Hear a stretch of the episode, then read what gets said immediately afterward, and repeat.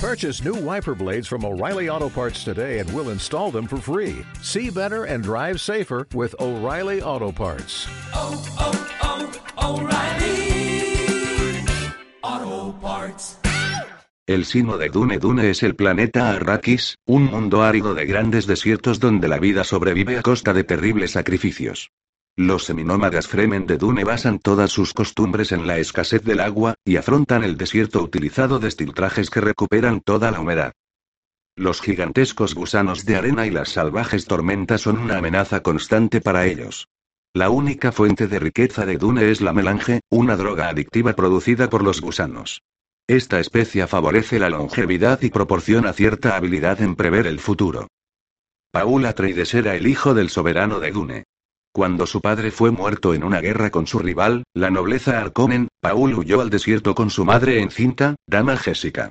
Esta era una iniciada adiestrada por la Bene Gesserit. Una orden femenina dedicada a las artes mentales y al control de las líneas genéticas. Según ella, Paul estaba en la línea que debía producir el Kwisatz Haderach, el Mesías del futuro. Duncan Idaho fue muerto al salvarles. Paul luchó por ser aceptado por los Fremen, y aprendió a controlar y guiar a los gusanos de arena.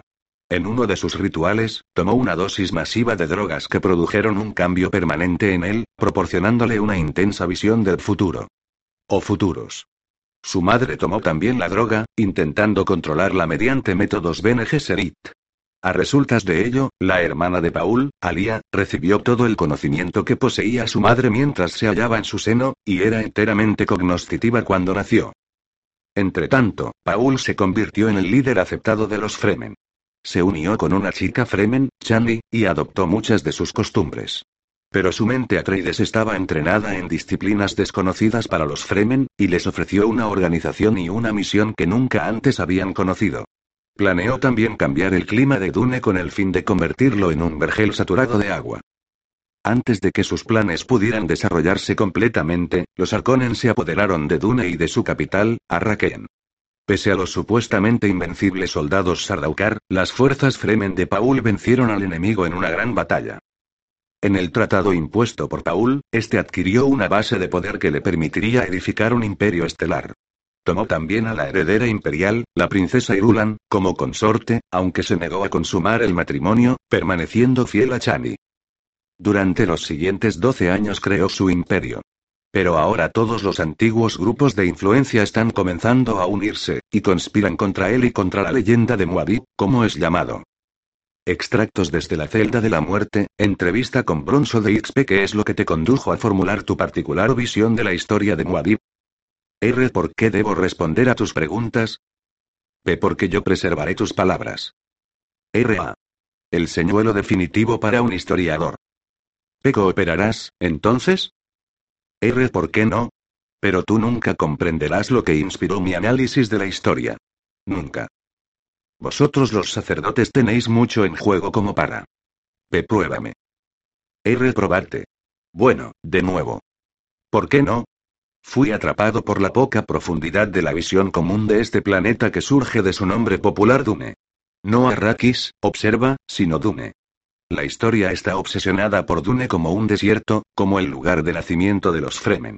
Tal historia se concentra en las costumbres que surgieron de la escasez del agua y del hecho de que los Fremen llevaban vidas seminómadas en destiltrajes que recuperaban la mayor parte de la humedad de sus cuerpos. Pero entonces, ¿esas cosas no son ciertas? R son verdades superficiales. Ignorar lo que yace debajo de esa superficie es como. Como intentar comprender mi planeta natal, X, sin explorar cómo derivamos nuestro nombre del hecho de que somos el noveno planeta de nuestro Sol. No. No. No es suficiente ver Dune como un lugar de salvajes tormentas.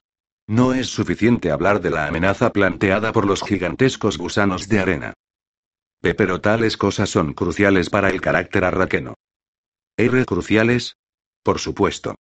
Pero producen una visión única del planeta, del mismo modo que Dune es un planeta de un solo cultivo debido a que es la única y exclusiva fuente de la especia, la melange. P. Sí. Hablemos un poco más a fondo de la sagrada especia. R. Sagrada. Como ocurre con todas las cosas sagradas, da con una mano y toma con la otra. Prolonga la vida y permite al adepto prever su futuro, pero lo ata a una cruel adicción y marca sus ojos como están marcados los tuyos un azul total, sin el menor asomo de blanco. Sus ojos, sus órganos de la vista, se convierten en una sola cosa sin contraste, algo de visión única. P. Esta herejía es lo que te ha conducido a esta celda. R. Fui conducido a esta celda por tus sacerdotes. Como todos los sacerdotes, tú aprendiste muy pronto a llamar a la verdad herejía.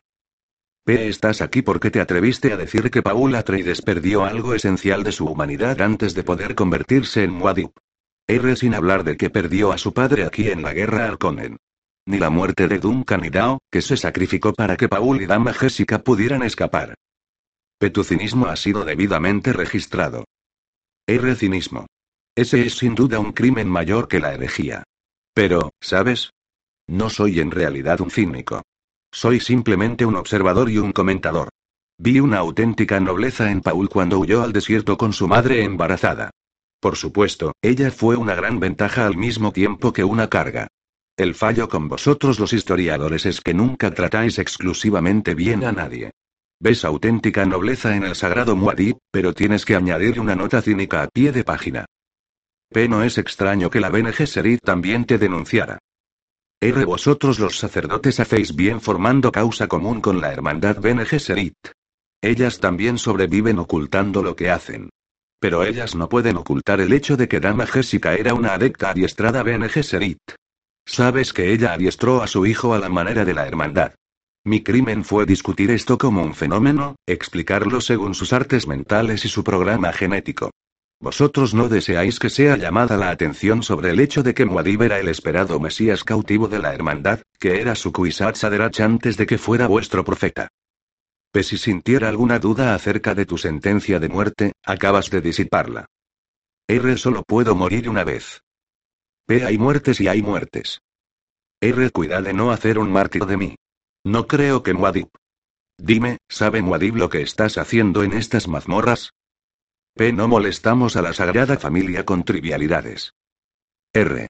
Risas, y para esto Paula Atreides luchó por abrirse camino hasta un nicho entre los Fremen. Para eso aprendió a controlar y conducir el gusano de arena. Fue un error responder a tus preguntas. P. Pero seguiré manteniendo mi promesa de preservar tus palabras. R. ¿Lo harás realmente? Entonces escúchame con atención, Fremen degenerado, sacerdote sin ningún dios excepto tú mismo. Tienes mucho que responder. Fue un ritual Fremen lo que le proporcionó a Paul su primera dosis masiva de melange, abriendo con ello su conciencia a las visiones de sus futuros.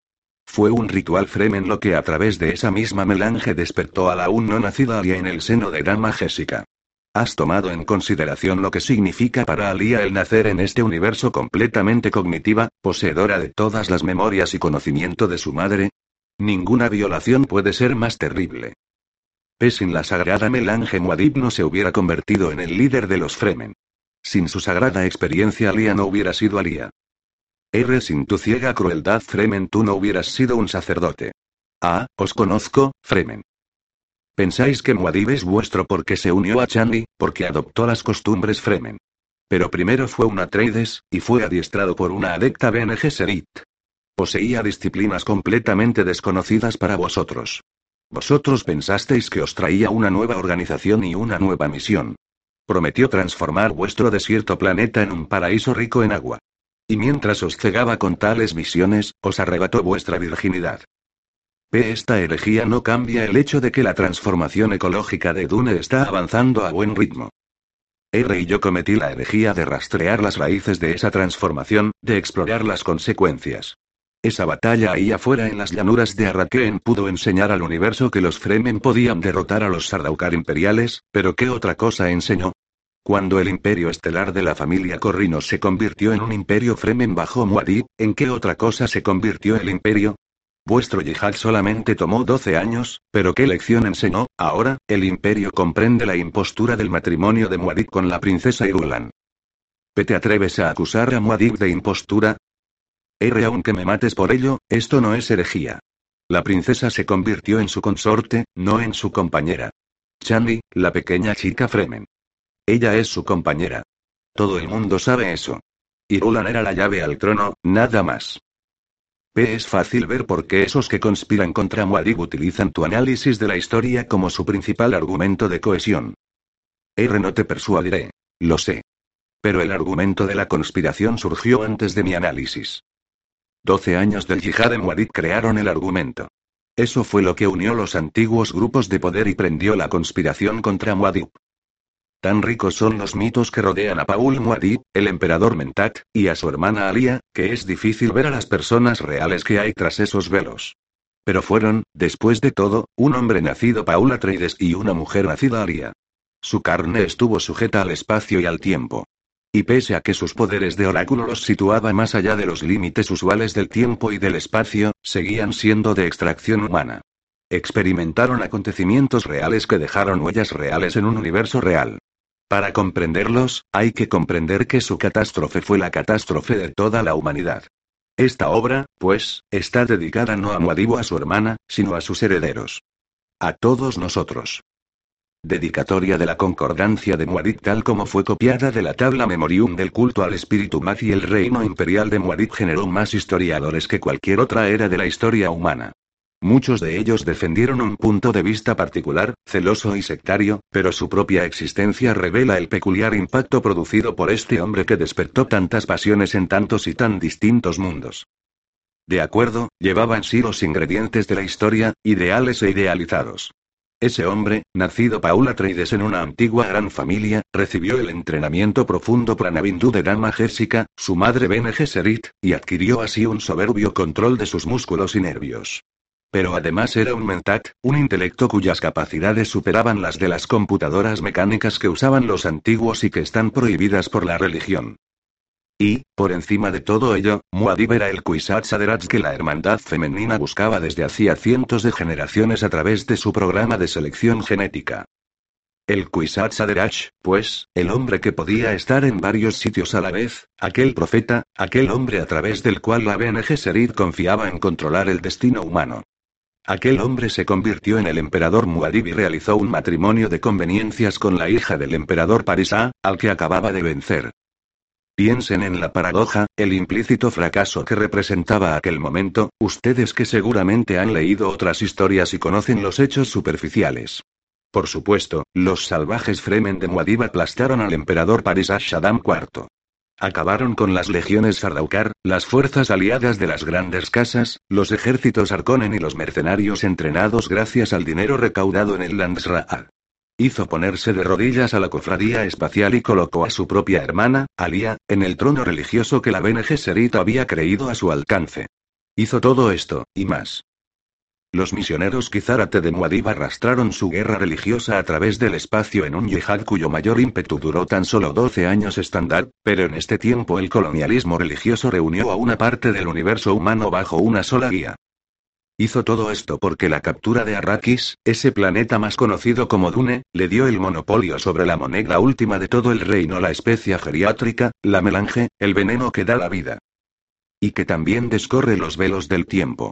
Sin la melange, las reverendas madres de la hermandad femenina no pueden llevar a cabo sus proezas de observación y control humano. Sin la especia, los navegantes de la cofradía no pueden cruzar el espacio. Sin la melange, miles y miles de millones de ciudadanos del imperio morirán al serles cortada la fuente de su adicción.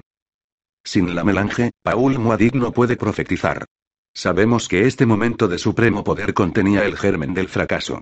Solo hay una respuesta a algo así, una predicción tan exacta y total como aquella es siempre mortal. Otros historiadores dicen que Muad'Dib fracasó a causa de obvios complots la cofradía, la hermandad femenina y los amoralistas científicos de la Bene Leilax y los subterfugios de sus danzarines rostro.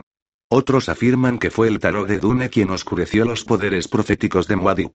Algunos señalan que Muad'Dib tuvo que aceptar los servicios de un Gola, un ser de carne llamado de entre los muertos y entrenado para destruirlo. Pero es sabido que este Gola era Duncan Idao, el teniente Atreides que pereció salvando la vida del joven Paul. Más aún, todos señalan la cábala Kizárate, conducida por Corva el panegirista. Todos nos muestran paso a paso cuál era el plan de Corva de hacer un mártir de Muad'Dib y culpar de ello a Chandi, la concubina Fremen. Pero ¿puede algo de esto explicar los hechos tal como los ha revelado la historia? No. Tan solo a través de la naturaleza letal de la profecía podemos comprender el fracaso de un poder tan enorme y tan extendido. Afortunadamente, otros historiadores aprenderán algo de esta revelación. Análisis de la historia Moabit, por Bronzo de X no existe ninguna separación entre dioses y hombres. Los unos se mezclan suave y ocasionalmente en los otros. Proverbios de Muadit Pese a la mortífera naturaleza de la conjura que ayudaba a llevar a cabo, los pensamientos de Esquitale, el danzarín rostro de Lilaxu, se inclinaron más y más hacia los remordimientos y la compasión. Lamentaré causar la muerte y la desgracia de Muadit, se dijo a sí mismo. Mantuvo cuidadosamente ocultos estos pensamientos a sus compañeros conspiradores. Pero estos pensamientos no le sorprendieron, ya que era más fácil identificarse con la víctima que con los atacantes. Esta era una de las características de los Dlilaxu. Esquitale se mantuvo de pie en un absorto silencio, algo apartado de los demás. Hacía rato que se argumentaba acerca del empleo de algún veneno psíquico. Enérgica y vehementemente, pero con educación y con esa forma ciegamente compulsiva que adoptaban los adeptos de las grandes escuelas en temas cercanos a su dogma. Cuando creáis que lo tenéis ensartado, os daréis cuenta de que en realidad ni siquiera le habéis herido. Era la vieja reverenda madre de la Bene Gesserit, Gayusel Moyam, su anfitriona en Ayaj noveno. Una silueta delgada envuelta en ropajes negros, una arrugada bruja sentada en una silla flotante a la izquierda de Esquitale. Había echado hacia atrás su haba, dejando al descubierto un rostro correoso bajo unos cabellos plateados. Dos ojos profundamente hundidos en sus órbitas eran lo único que tenía una apariencia de vida. Usaban la lengua mirabasa, un conjunto de consonantes palariales y vocales mezcladas. Era un instrumento de intercambio de emociones sutiles. Edric, el navegante de la cofradía, respondió a la reverenda madre con una cortesía vocal contenida en una sonrisa. Un encantador toque de educado desdén. Esquita miró al enviado de la cofradía. Edric flotaba en un contenedor de gas anaranjado a solo unos pasos de él. Su contenedor ocupaba el centro de un domo transparente que la Bene Gesserit había hecho construir para esa reunión.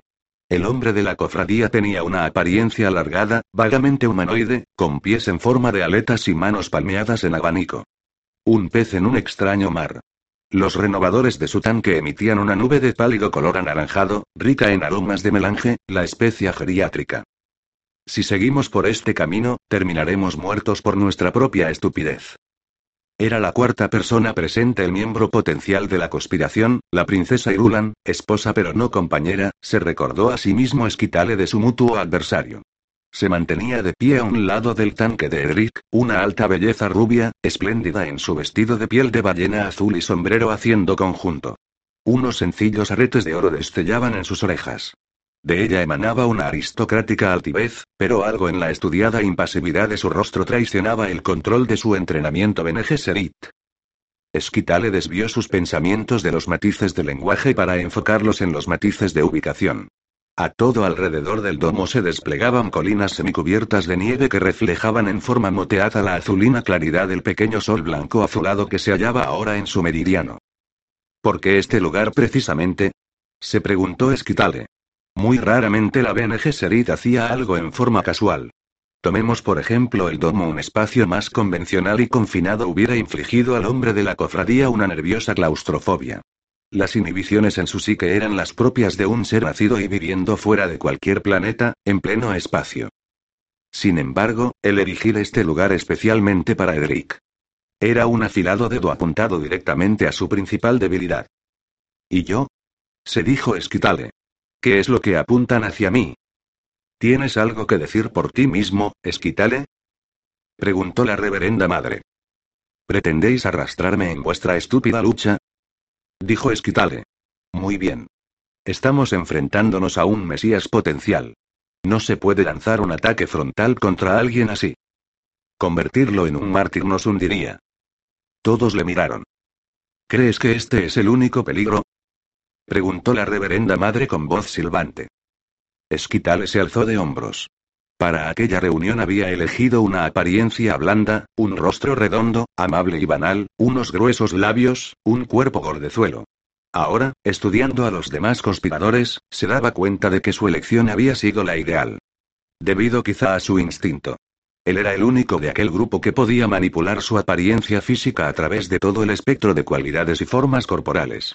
Era el camaleón humano, el danzarín rostro, y la apariencia que había elegido inclinaba a los demás a juzgarlo no demasiado importante. ¿Y bien? insistió la reverenda madre. Estaba gozando del silencio, dijo Esquitale. Nuestras hostilidades son mejores cuando no atraviesan nuestras bocas. La reverenda madre se echó ligeramente hacia atrás, y Esquitale vio que lo revaluaba. Todos ellos eran producto de un profundo entrenamiento prana bindu, capaz de permitir un control de músculos y nervios que muy pocos seres humanos lograban alcanzar.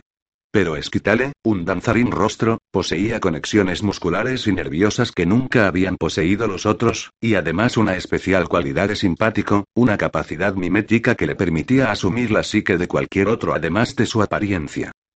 Esquitale aguardó el tiempo necesario para que fuera efectuada su revaluación, y entonces dijo, Veneno. Pronunció la palabra con la falta de entonación necesaria para señalar que solo él conocía aún su secreto significado. El hombre de la cofradía se agitó, y su voz resonó en el altavoz esférico que flotaba a un lado de su tanque sobre Irulan. Estamos hablando de veneno psíquico, no físico. Esquitales se echó a reír. La risa morabasa podía desollar a un oponente, y él le dio toda su potencia. Irulan sonrió apreciativamente, pero las comisuras de los ojos de la reverenda madre revelaron un asomo de ira. Ya basta. Gruñó Moyan. Esquitale se interrumpió, pero de nuevo había captado su atención. Elric una silenciosa cólera, la reverenda madre alerta en su ira, y Roland divertida pero intrigada. Nuestro amigo Elric dijo Esquitale, sugiere que un par de brujas Bene Gesserit, entrenadas en todas sus sutiles maneras, no han aprendido aún los verdaderos usos del engaño. Moyan se volvió para contemplar, afuera, las frías colinas del mundo natal Bene. Estaba empezando a ver qué era lo realmente importante, se dijo Esquitale. Esto era bueno. Sin embargo, Irulan era otro asunto. ¿Eres uno de los nuestros, sí o no, Esquitale? Preguntó Edric. Miró afuera de su tanque con sus pequeños ojillos de roedor. Mi lealtad no está en discusión, dijo Esquitale. Dirigió su atención a Irulan, os estáis preguntando, princesa, si es por eso por lo que habéis recorrido todos esos parsecs y arriesgado tanto. Ella asintió con la cabeza, para intercambiar algunas banalidades con un pez humanoide o discutir con un danzarín rostro Gleilaxu. Prosiguió Esquitale. Ella dio unos pasos alejándose del tanque de Edric, frunciendo su nariz en desagrado ante el penetrante olor a melange. Edric eligió este momento para introducir una píldora de melange en su boca. Comía especia, y la fumaba, y sin duda también la bebía, observó Esquitale. Era algo lógico, puesto que la especia agudizaba la presciencia de los navegantes, dándoles la facultad de pilotar las grandes naves de la cofradía, a través del espacio, a velocidades hiperlumínicas. Con la presciencia proporcionada por la especia, podían elegir la línea del futuro de la nave que ofreciera menos peligros.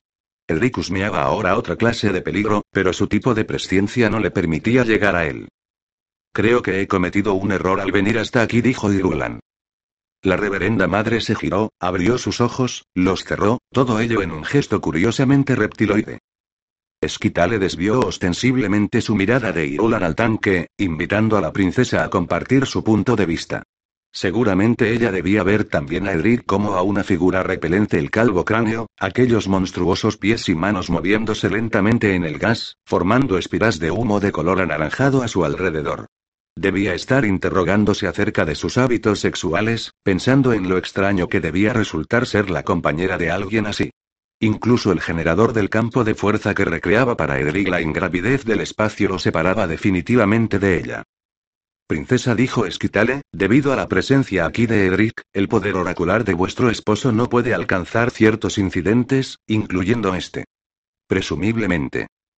Presumiblemente dijo Irulan. Con los ojos cerrados, la reverenda madre asintió.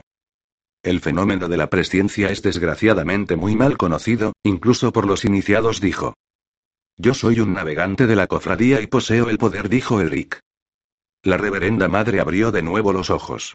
Esta vez miró al danzarín rostro, con sus ojos brillando con la peculiar intensidad Bene Gesserit.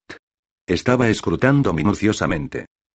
No, reverenda madre murmuró Esquitale, no soy tan simple como aparento. No comprendemos este poder de segunda visión, dijo Irulan. Esta es la cuestión. Elric dice que mi esposo no puede ver, discernir o predecir qué ocurre dentro de la esfera de influencia de un navegante. Pero ¿hasta dónde se extiende esta influencia? Hay gentes y cosas en nuestro universo que conozco tan solo por sus efectos, dijo Eric, con su boca de pez convertida en una delgada línea. Sé que han estado aquí, allí, en algún lugar. Así como las criaturas acuáticas agitan el agua a su paso, los prescientes agitan el tiempo. Sé dónde ha estado vuestro esposo. Pero nunca lo he visto, ni tampoco a la gente que comparte sus objetivos y le es leal. Este es el refugio que un adepto ofrece a todos los suyos. Irulan no es de los vuestros, dijo Esquitale. Y miró de reojo a la princesa. Todos nosotros sabemos por qué la conspiración tan solo puede ser llevada a cabo en mi presencia, dijo Eric. Usando el tono de voz adecuado para describir una máquina, Irulan dijo. Aparentemente, tenéis vuestras funciones. Ahora lo ve realmente tal como es, pensó Esquitale. Muy bien. El futuro es algo que debe ser configurado, dijo Esquitale. Retened este pensamiento, princesa. Irulan miró al danzarín rostro. La gente que comparte los objetivos de Paul y le es fiel, dijo. Algunos de sus legionarios Fremen, bueno, llevan su capa. Le he visto profetizar para ellos, he oído los gritos de adulación a Sumuadip, Sumuadip. Se ha dado cuenta, pensó Esquitale, de que está siendo juzgada aquí, que este juicio puede salvarla o destruirla. Ve la trampa que hemos preparado para ella. Momentáneamente, la mirada de Esquitale tropezó con la de la reverenda madre, y experimentó la extraña certeza de que ambos habían pensado lo mismo con respecto a Irulan. La Bene Gesserit, por supuesto, había instruido a la princesa, dotándola con la diestra mentira. Pero siempre llegaba el momento en el que una Bene Gesserit no podía confiar más que en su propio entrenamiento e instintos. Princesa, sé lo que más deseáis del emperador, dijo Eric. ¿Quién no lo sabe? replicó Irulan. Vos anheláis ser la madre fundadora de la dinastía real, dijo Edric, como si no la hubiera oído.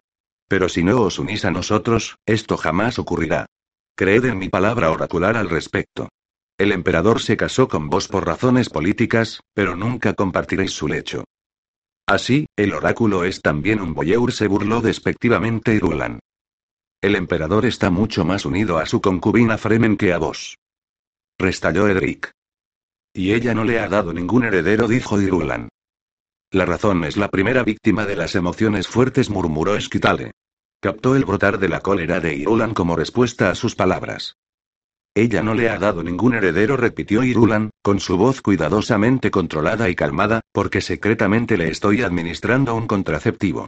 ¿Es esto lo que estáis esperando que admita? Esto es algo que no le sería difícil al emperador descubrir, dijo Elric, sonriendo.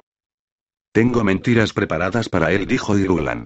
Sin duda tiene el sentido de la verdad, pero algunas mentiras son más fáciles de creer que la propia verdad. Debéis hacer vuestra elección, princesa, dijo Esquitale, pero comprender qué es lo que os protege. Paul es leal conmigo, dijo ella. Estoy sentada en su consejo. En los doce años que habéis sido su princesa consorte, preguntó Edric, ¿os ha mostrado la menor ternura? Irulan agitó la cabeza. Ha derrocado a vuestro padre con sus infames hordas Fremen, se ha casado con vos para afirmar sus derechos al trono, pero jamás os ha coronado como su emperatriz, dijo Elric. Elric intenta influir en vos con la emoción, princesa, dijo Esquitale, ¿no es eso interesante? Ella miró al danzarín rostro, observó la franca sonrisa que lucían sus rasgos, respondió con un alzar de cejas. Ahora, se dijo Esquitale, ella sabía que si abandonaba aquella conferencia bajo el dominio de Rick, parte de su complot, aquellos momentos, quedarían ocultos a la visión profética de Paul. Si ella se retiraba, sin embargo. ¿No os parece, princesa? preguntó Esquitale, que Eric ejerce una influencia indebida en nuestra conspiración. He declarado ya, dijo Eric, que aceptaría el mejor juicio que surgiera de nuestras reuniones. ¿Y quién decidirá cuál es el mejor juicio? Preguntó Esquitale. ¿Deseáis tal vez que la princesa se marche sin haberse unido a nosotros? Preguntó Edric. Él desea tan solo que su aceptación sea sincera, gruñó la reverenda madre. Que no haya ningún engaño entre nosotros. Irulan, observó Esquitale, se había relajado a una postura reflexiva, las manos ocultas en los pliegues de sus ropas. Debía estar pensando en el cebo que Edric le había ofrecido fundar una dinastía real. Debía preguntarse qué estratagema habían planeado los conspiradores para protegerse a sí mismos de ella. Debía estar sopesando muchas cosas. Esquita le dijo finalmente Irulan, se dice que vosotros los Leilaxu tenéis un extraño código del honor. Vuestras víctimas deben tener siempre medios para escapar. Lo único que tienen que hacer es hallarlos, admitió Esquitale. ¿Soy yo una víctima? preguntó Irulan. Un estallido de risa escapó de los labios de Esquitale. La reverenda madre resopló.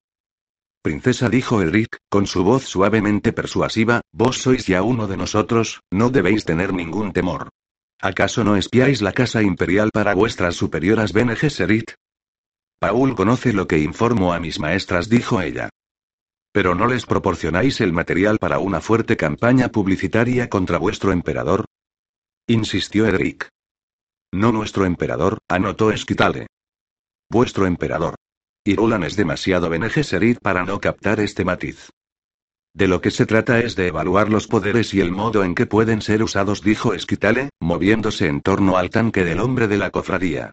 Nosotros los Leilaxu creemos que en todo el universo no hay más que el insaciable apetito de materia, y que esa energía es lo único realmente sólido. Y la energía aprende. Oídme bien, princesa, la energía aprende. A eso llamamos nosotros poder. No me habéis convencido de que sea posible derrocar al emperador, dijo Irulan. Ni nosotros mismos estamos convencidos de ello, dijo Esquitale. Nos giremos hacia donde nos giremos, dijo Irulan, su poder se enfrenta a nosotros. Es el Kwisatz Haderach, aquel que puede estar en varios lugares a la vez. Es el Madi, cuyo poder sobre los misioneros Kizarate es absoluto. Es el Mentat, cuya mente computadora supera las mayores máquinas computadoras antiguas. Es Muad'Dib, cuyas órdenes a las legiones Fremen despoblan planetas. Posee la visión oracular, que puede ver el futuro. Posee el esquema genético que nosotras las Bene Gesserit hemos perseguido durante. Conocemos sus atributos, interrumpió la reverenda madre. Y conocemos la abominación, su hermana Alia, poseedora también de su mismo esquema genético. Pero ambos son también humanos. Tienen debilidades. ¿Y cuáles son esas debilidades humanas? Preguntó el danzarín rostro, tendremos que buscarlas en el brazo religioso de su yihad. ¿Puede el Kizara del emperador volverse contra él? ¿Qué hay acerca de la autoridad civil de las grandes casas? ¿Puede el Congreso del Landsraad hacer algo más que elevar una protesta verbal? Sugiero la combine Onete Over Advancer Mercantiles, dijo Eric. La Choan significa negocios, y los negocios persiguen los beneficios. O quizá la madre del emperador, dijo Esquitale. Esa dama Jessica, según tengo entendido, vive en Caladan, pero está en contacto frecuente con su hijo. Esa perra traidora, dijo Moyam, elevando la voz. Repudiaría esas manos mías que la adiestraron. Nuestra conspiración necesita una palanca, dijo Esquitale. Somos más que conspiradores, hizo notar la reverenda madre. Oh, sí, admitió Esquitale. Somos enérgicos y aprendemos rápido. Lo cual hace de nosotros la verdadera esperanza, la salvación cierta de la humanidad. Hablaba en el tono firme de la absoluta convicción, lo cual para un Leilaxu correspondía quizá al último grado de la ironía más absoluta. Solo la reverenda madre pareció comprender la sutileza. ¿Por qué? preguntó, dirigiendo la pregunta a Esquitale. Antes de que el danzarín rostro pudiera responder, Eric carraspeó y dijo: No nos perdamos en tonterías filosóficas. Todas las cuestiones pueden resumirse en una sola. ¿Por qué hay algo? Cada cuestión religiosa, comercial y gubernamental tiene el mismo derivativo. ¿Quién ejercerá el poder? Alianzas, combinaciones, complejidades, no son más que espejismos si no van dirigidos directamente al poder. Todo lo demás son tonterías, eso al menos es lo que creen todos aquellos que piensan. Esquitale alzó los hombros, un gesto dirigido únicamente a la reverenda madre. Enrique había respondido por él a su pregunta. Aquel estúpido dogmatizante era su mayor debilidad. A fin de estar seguro de que la reverenda madre había comprendido, Esquitale dijo. Oyendo atentamente al maestro, uno adquiere una educación. Princesa dijo Elric, elegid. Podéis elegir ser un instrumento del destino, el más precioso.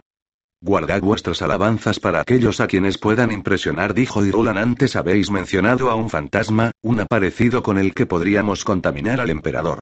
Explicaros. El Atreides será derrotado por él mismo. Gruñó Edric. Dejad de hablar con enigmas. Cortó Irulan, ¿quién es ese fantasma? Un fantasma realmente poco habitual, dijo Edric. Tiene un cuerpo y un nombre. El cuerpo.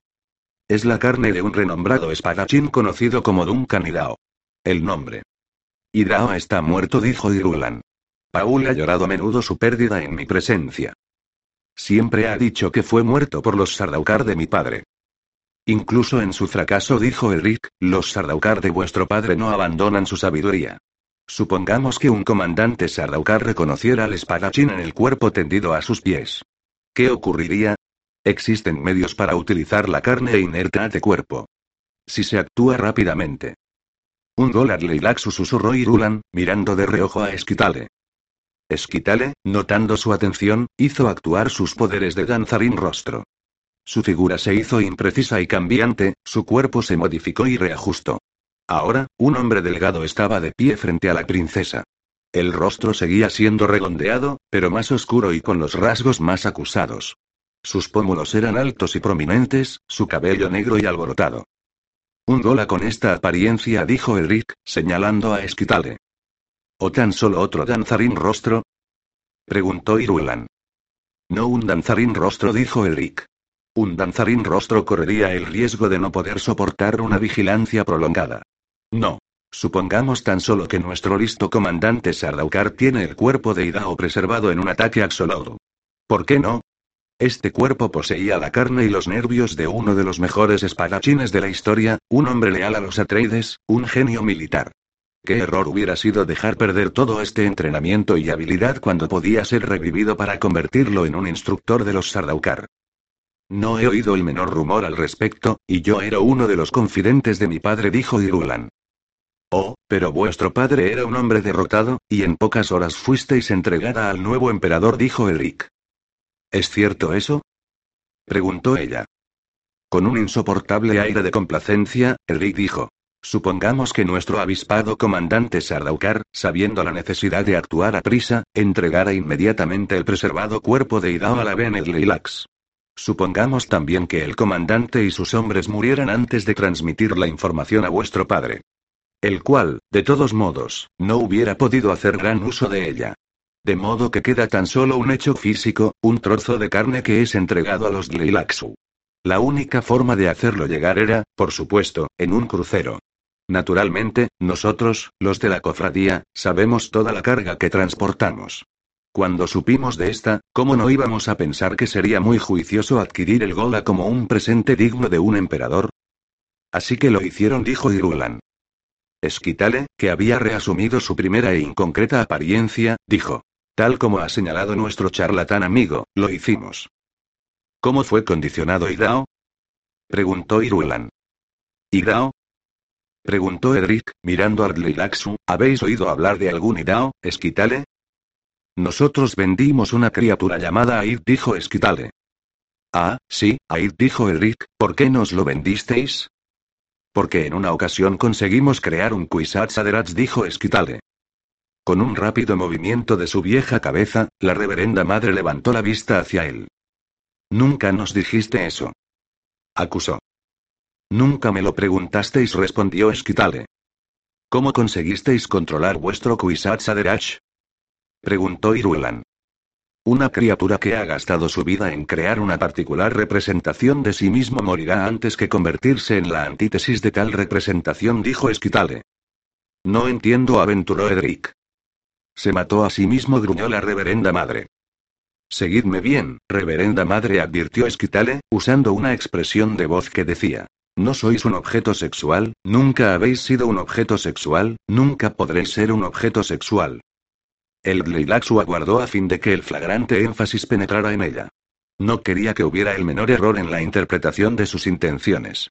Más allá de su cólera, ella debía comprender que realmente el Gleilaxu no podía hacer una tal acusación, conociendo los imperativos de selección de la hermandad femenina. Sus palabras, sin embargo, contenían un profundo insulto, completamente fuera de lugar en un Gleilaxu.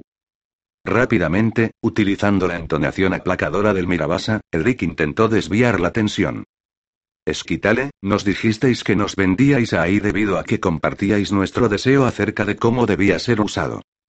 Edric, guardaréis silencio hasta que yo os dé permiso para hablar, dijo Esquitale. Y como el hombre de la cofradía intentara protestar, la reverenda madre restalló. Cállate, Edric. El hombre de la cofradía retrocedió en su tanque, presa de una evidente agitación. Nuestras emociones pasajeras no son pertinentes en la búsqueda de una solución a nuestro problema, dijo Esquitale. enturbian nuestros razonamientos debido a que la única emoción relevante es el miedo básico que nos lleva a esta reunión.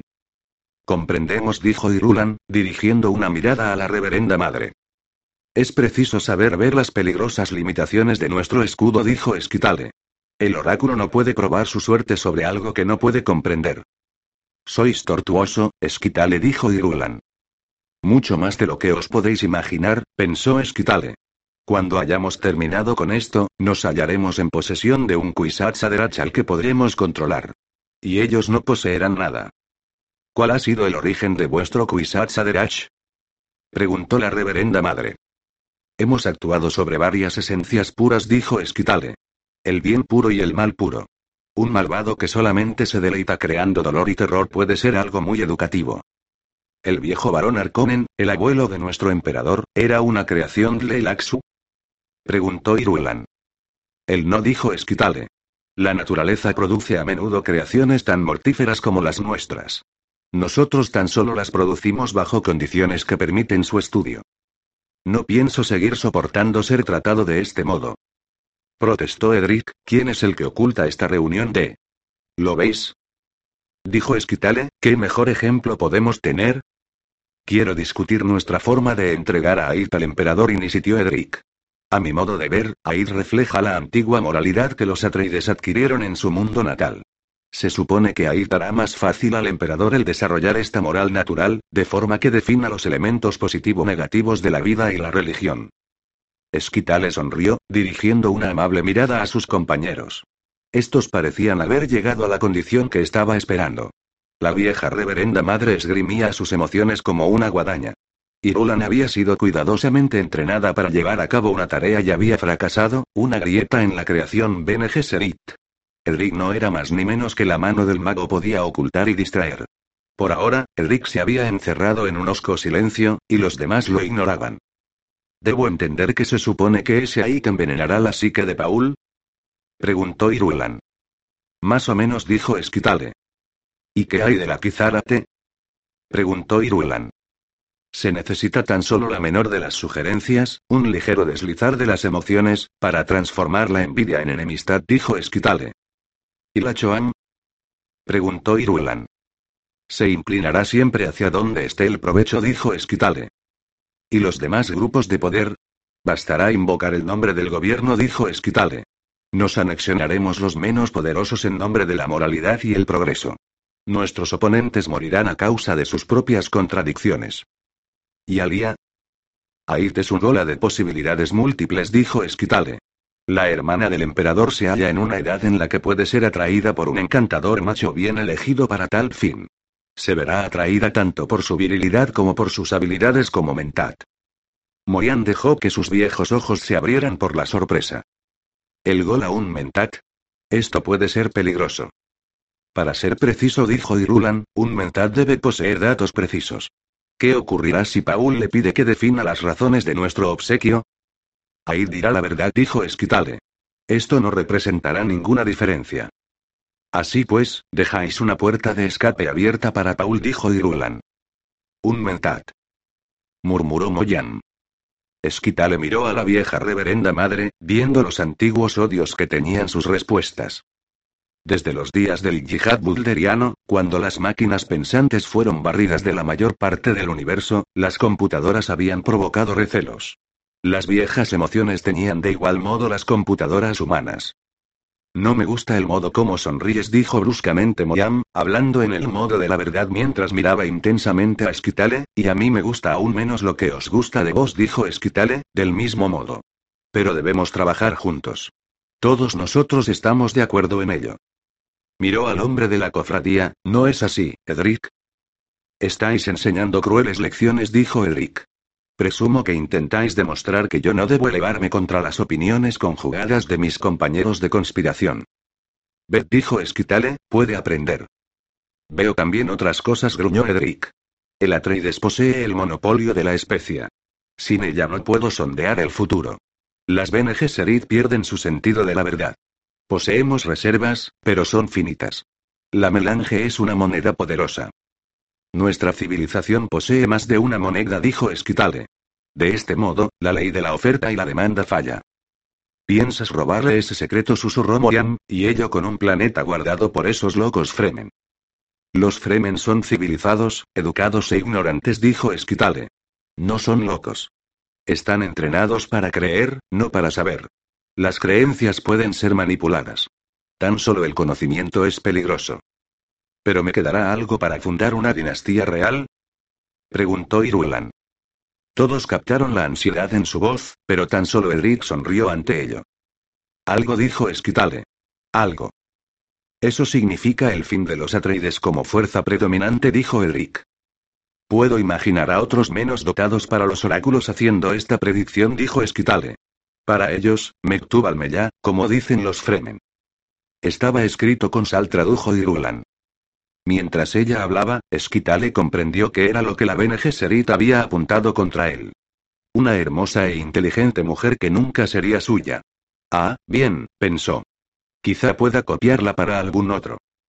Cada civilización debe contender con una fuerza inconsciente que puede anular, desviar o revocar casi cualquier intención consciente de la colectividad. Teorema Dleilaxo no confirmado. Paul se sentó en el borde de su lecho y empezó a quitarse sus botas de desierto. Olían a rancio a causa del lubricante que facilitaba la acción de las bombas de talón del destiltraje. Era tarde. Había prolongado su paseo nocturno y causado inquietud a aquellos que le querían. Admitía que sus paseos eran peligrosos, pero era un tipo de peligro que podía reconocer y afrontar inmediatamente. Había algo que lo empujaba y lo atraía a pasear anónimamente por la noche en torno a las calles de Arrakeen. Arrojó sus botas al rincón, junto al único globo, y se dedicó a soltarse los cierres del destiltraje.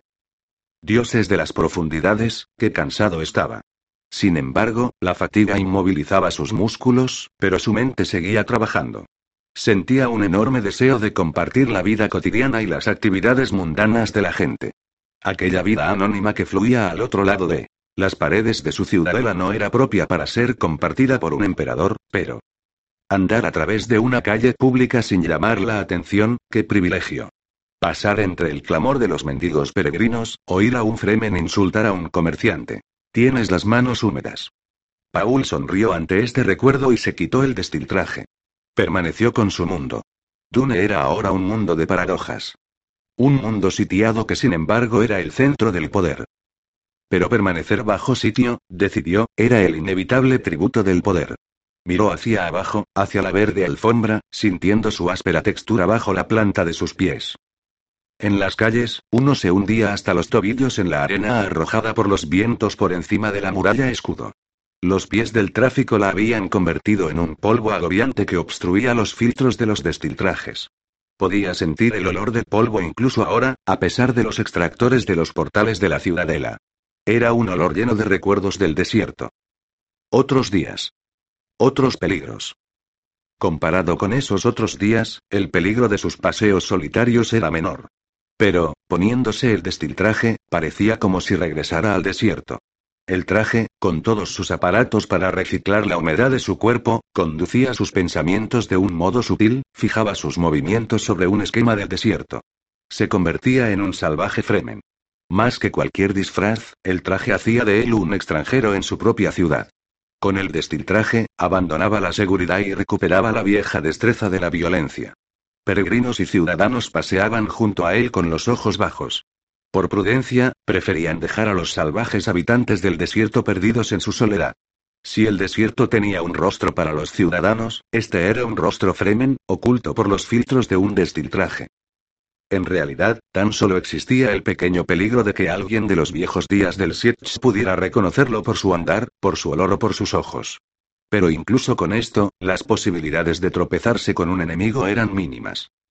El chirrido de una puerta y un reflejo de luz lo arrancaron de sus ensoñaciones. Chani entró, llevando su servicio de café en una bandeja de platino. Dos globos cautivos la seguían, yendo a situarse en sus posiciones habituales, uno a la cabecera de su cama, otro flotando tras ella para iluminar sus movimientos. Chani se movía con eterno aire de frágil potencia. Tan contenida, tan vulnerable. Algo en la forma en que se inclinaba sobre el servicio de café le recordó sus primeros días juntos. Sus rasgos seguían pareciendo de elfo, sin que se apreciara ningún cambio pese al transcurrir de los años. Tan solo, si uno examinaba atentamente las comisuras de sus ojos, notaba aquellas finas arrugas. Surcos de arena, les llamaban los fremen del desierto. Ella levantó la tapa de la cafetera, tomándola por la esmeralda de agar que la remataba. Paul supo que el café aún no estaba listo por la forma en que volvió a dejar la tapa. La marmita, cincelada en plata y con una forma que evocaba graciosamente la de una mujer encinta, había llegado hasta él como un ánima, un botín de guerra obtenido tras combate singular con su antiguo propietario. Jamis, creía recordar que se llamaba. Sí, Jamis. Una extraña forma de inmortalidad para Jamis. ¿Habría pensado Jamis en ello, al saber la inevitabilidad de su muerte? Chani dispuso las tazas pequeñas figuritas de cerámica azul que parecían aguardar, acuclilladas, junto a la gran marmita. Había tres tazas, una para cada bebedor, y una tercera para el anterior propietario. Solo falta un momento, dijo ella. Entonces le miró, y Paul se preguntó cómo debía verse él a los ojos de ella. Seguía siendo el exótico extranjero de su mundo, delgado y fuerte pero repleto de agua cuando se lo comparaba a los Fremen, era todavía el Usul que había recibido su nombre tribal en aquel Tau Fremen cuando no eran más que fugitivos en el desierto. Paul contempló su propio cuerpo, músculos duros, esbelto. Algunas cicatrices más, pero esencialmente el mismo pese a los 12 años como emperador. Levantó la mirada, y contempló su propio rostro al otro lado del espejo, ojos completamente azules, ojos Fremen, marcados por la adicción a la especia. La afilada nariz de los Atreides. Era el auténtico nieto de aquel Atreides que había hallado la muerte en la arena, ante un toro, ofreciendo un espectáculo a su pueblo. Algo que había dicho en una ocasión el viejo se deslizó en su mente. El que gobierna asume irrevocablemente una responsabilidad ante aquel que es gobernado. Tú eres un pastor. Esto exige, a veces, un acto desinteresado de amor que puede que tan solo sea divertido para aquellos a quienes gobiernas. La gente recordaba aún con cariño a aquel viejo. ¿Y qué he hecho yo por el nombre de los Atreides? se preguntó Paul. He soltado al lobo entre las ovejas. Por un instante, escuchó todas las resonancias de muerte y de violencia contenidas en su nombre. Ahora, a la cama. Dijo Chandy, con un cortante tono de mando que Paul sabía que hubiera chocado a sus súbditos imperiales. Obedeció, echándose con las manos cruzadas bajo su nuca, dejándose acunar por la placentera familiaridad de los movimientos de Chani.